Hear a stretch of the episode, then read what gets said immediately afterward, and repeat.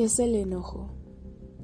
La mayor parte del tiempo solemos reaccionar frente a todo lo que nos rodea de manera instantánea, como si tuviéramos activo un piloto automático, una especie de programa que toma control de nuestras decisiones, comportamientos y actitudes, diariamente sin que podamos hacer mucho al respecto para poder tomar control de ello nos hemos dado cuenta que las personas comienzan a reparar en su piloto automático cuando, por primera vez, hacen la pregunta.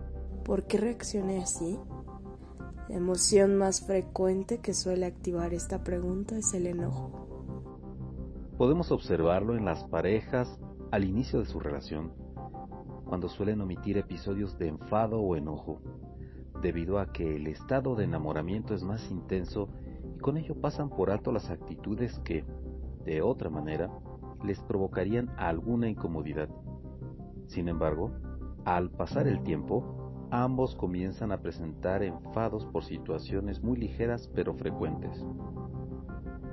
Él ha olvidado la fecha de cumpleaños de ella y, como respuesta, ella manifiesta su enojo con un atinado comentario salido desde lo más profundo de su corazón siempre olvidas lo más importante. Y con una descarga de furia en sus palabras, se aleja del lugar herida, lastimada, emocionalmente y decepcionada de su novio. Sin embargo, lo que ella no sabe es que no se ha enojado con su novio, en realidad, sino que ha reaccionado a algo más antiguo que se ha almacenado en su recuerdo.